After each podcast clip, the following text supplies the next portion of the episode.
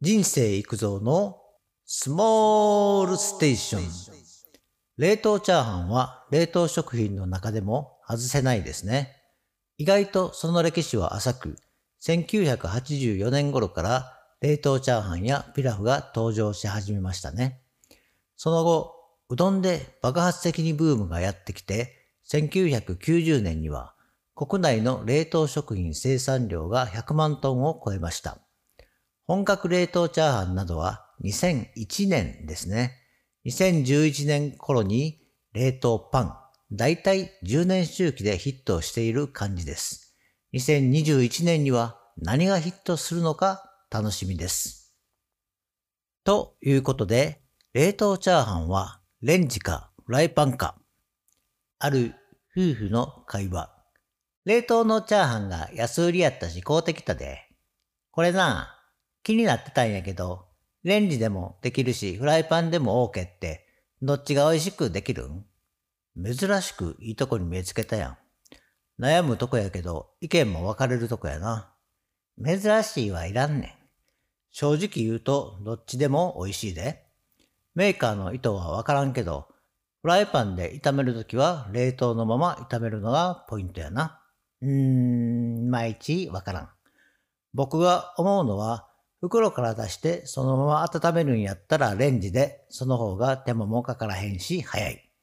ただ、ちょっとアレンジを加えて野菜とか肉を入れたりするときはフライパンで、その時はチャーハンは冷凍のまま炒めるってことやな。なんとなく納得しておくわ。そしたら今晩は電子レンジで作るわな。もしかしていつもの冷凍チャーハンとカップ麺の組み合わせなん？当たりという会話がありそうです。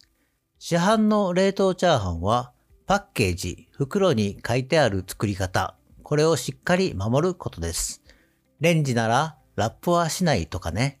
そして時間も正確に測って作ると美味しくできます。食品メーカーはベストな方法を検証して、それを消費者にわかりやすく伝えています。あまり逆らわずに作ることをお勧めします。次に、市販の冷凍チャーハンの保存で気をつけること。家庭でもチャーハンを冷凍するときはあります。食べる分だけをラップして食べるときにそのまま電子レンジがベストなんですが、市販の冷凍チャーハンでありがちなのが、半分だけ使って残りは冷凍保存するパターンです。この時、絶対に使う分だけを取り出して、残りはできるだけ空気に触れないようにして、素早く冷凍庫へ入れることです。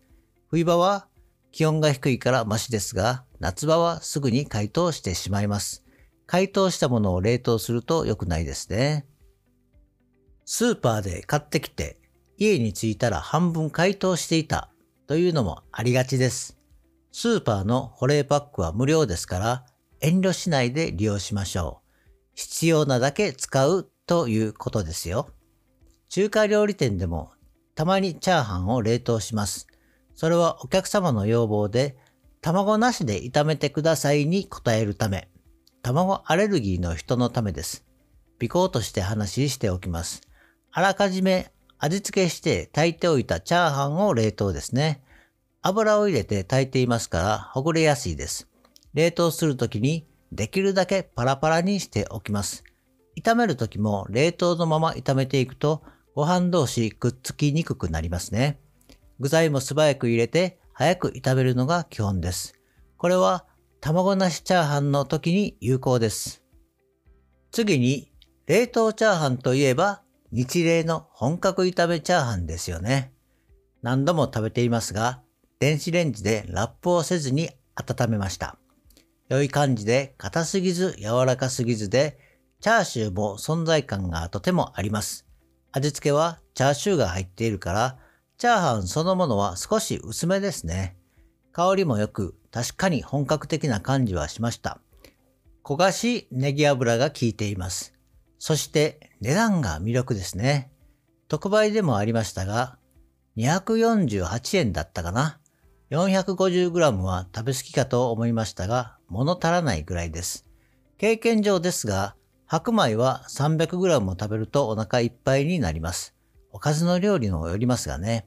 しかし、チャーハンとかピラフ、カレーなど味がついているご飯は多く食べられるんです。食べやすく美味しいからなんでしょうけど、他のおかずと一緒に食べるときは、ついつい食べ過ぎるので気をつけましょう。チャーハンとラーメンとかは特にですね。最後にまとめ。家庭でチャーハンを作るときは、大抵ご飯が残ったりしたときですね。最初からチャーハンを作るとなると、米から具材から本格的に選別できて気合も入ります。でも、それなりに手間と材料費もかかりますよね。一人で本格的チャーハンを食べたいときは、市販の冷凍チャーハンが問題なくベストでしょう。今日はここまで。バイバイ。